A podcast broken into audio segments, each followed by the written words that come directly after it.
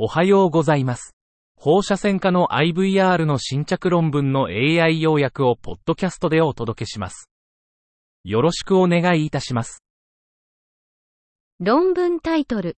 経皮的血管内動脈瘤修復術における大口径アクセス止血のための二重縫合と縫合及びプラグ閉鎖装置の比較。Dual suture versus suture and plug closure devices for large bore access hemostasis during percutaneous access endovascular aneurysm repair. 目的。大口径アクセス閉鎖時の20プログライド戦略と1つのプログライドと20エクソシールの組み合わせを比較。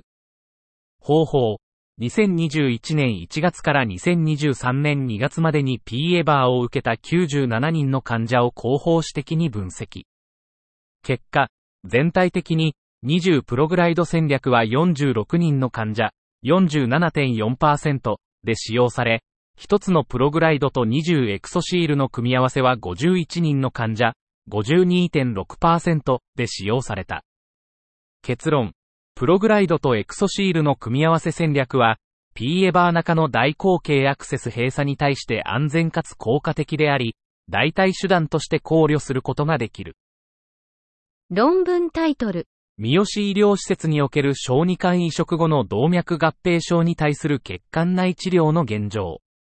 Current endovascular management of arterial complications after pediatric liver transplantation in a tertiary center. 目的。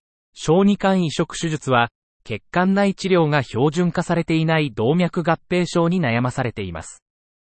材料と方法。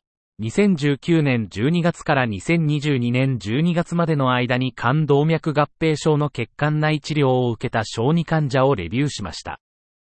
結果、17人の患者、男性8人、中央値年齢33ヶ月、以下903が21回の肝動脈造影を受け、主に急性または亜急性の閉塞、N イコール7、または狭窄、N イコール11と同時に犠牲動脈瘤、N イコール4が見られました。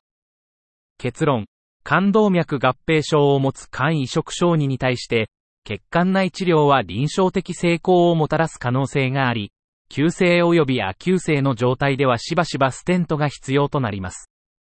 証拠レベル、レベル4。以上で本日の論文紹介を終わります。お聞きいただき、ありがとうございました。